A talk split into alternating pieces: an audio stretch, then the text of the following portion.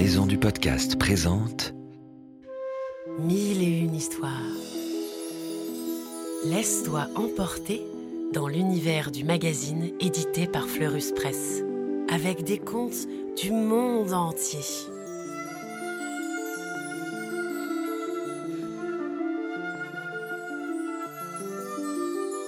Des histoires pour rêver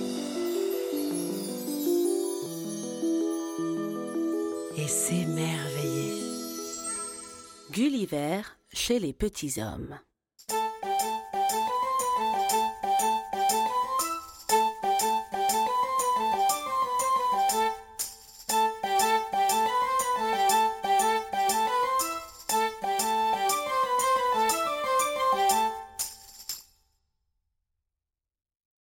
Il y a très longtemps, un jeune homme nommé Gulliver partit en voyage sur un grand bateau.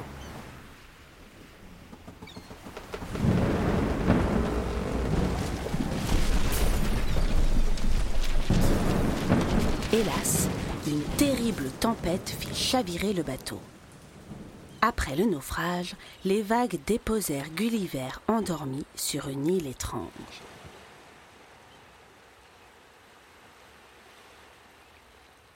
Quand il se réveilla, il était ligoté avec des cordes. Des centaines de tout petits hommes, hauts comme trois pouces, lui marchaient dessus. Au secours Que se passe-t-il? S'écria Gulliver en tentant de remuer ses jambes.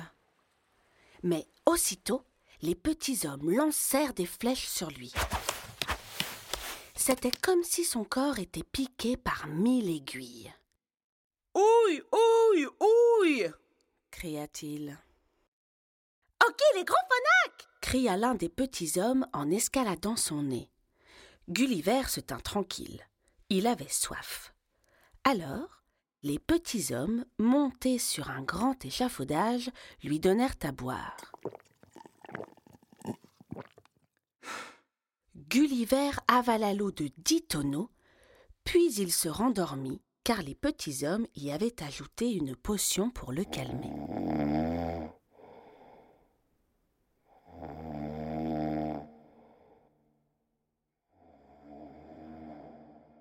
Il se réveilla, enchaîné, au cœur d'une ville minuscule.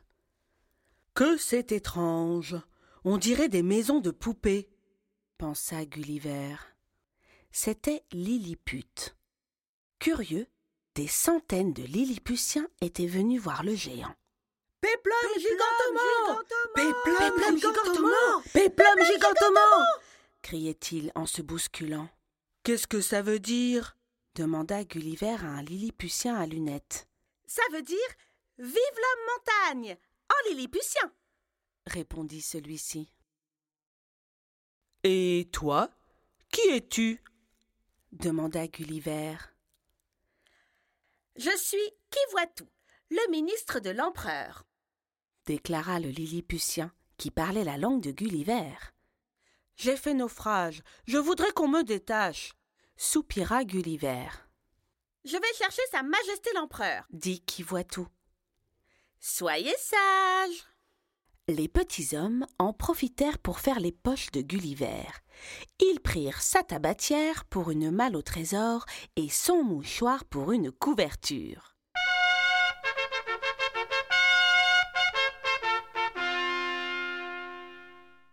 L'empereur, vêtu d'un manteau de velours rouge, arriva. Il observa le géant et ordonna qu'on le libère. Ouf Gulliver put se mettre debout, mais les Lilliputiens lui parurent encore plus minuscules. Gigantomo, ous tes gros boussiens? s'écria l'empereur. Que dit-il? demanda Gulliver. Il dit que tu vas nous défendre contre nos ennemis, les gros boussiens, répondit Kivoitou. Et il expliqua à Gulliver que les gros boussiens, qui vivaient sur Blefuscu, l'île voisine, voulaient les attaquer. Ceux-ci préféraient manger les œufs à la coque par le gros bout.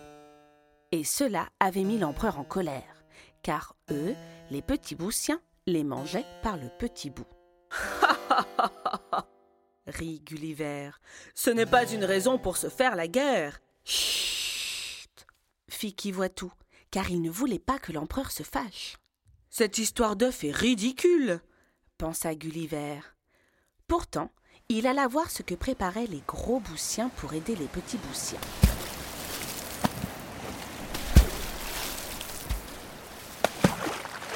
En cinq pas de géant, il traversa la mer et arriva au port de Blefuscu.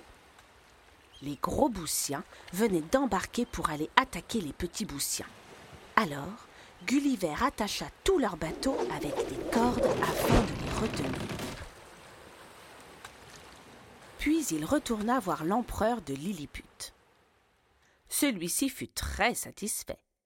En remerciement, il ordonna à ses soldats de défiler entre les jambes de celui qu'on appelait l'homme montagne.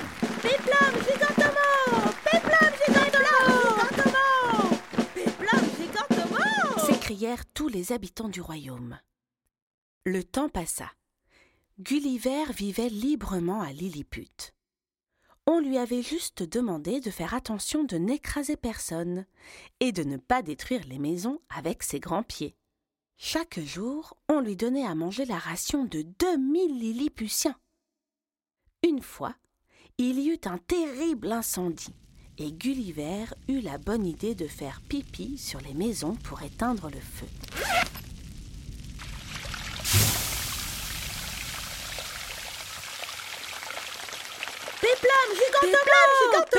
Gigantement Péplam gigantement crièrent les Lilliputiens.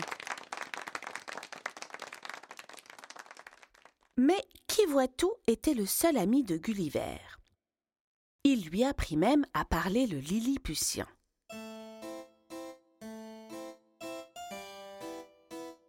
Malgré cela, Gulliver était triste, car il rêvait de revoir sa famille, et il savait que l'empereur ne voulait pas qu'il parte. En secret, il songeait à s'enfuir.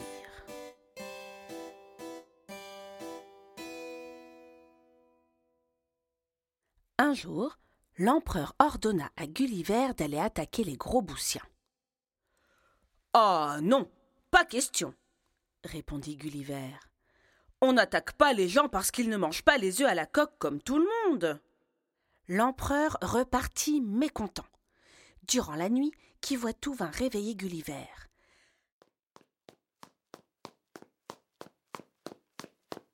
Mon ami, l'empereur est furieux contre toi et il a donné l'ordre de te tuer. Tu dois partir d'ici et vite. Qui voit tout aida Gulliver à s'échapper. Les deux amis se dirent adieu et le géant rejoignit Blefuscu. Il expliqua alors aux gros boussiens qu'il avait refusé de les attaquer et qu'il aimerait bien retourner dans son pays. Les gros boussiens le remercièrent et l'aidèrent même à rentrer chez lui en lui construisant une immense barque.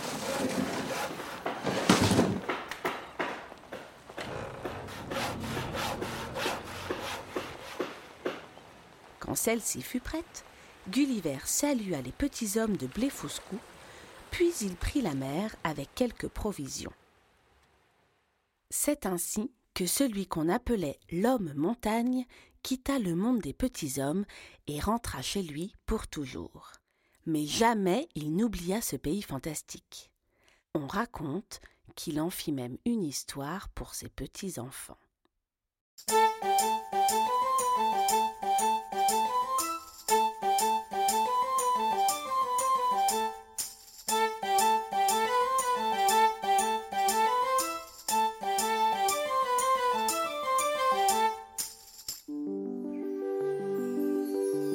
espère que ce conte t'a plu et qu'il t'a donné envie d'en découvrir beaucoup d'autres avec le magazine Mille et une histoires de Fleurus Press.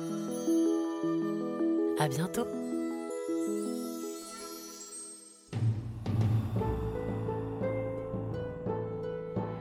Ce podcast a été produit par Unique Héritage Média. Retrouve toutes les informations sur maisondupodcast.fr.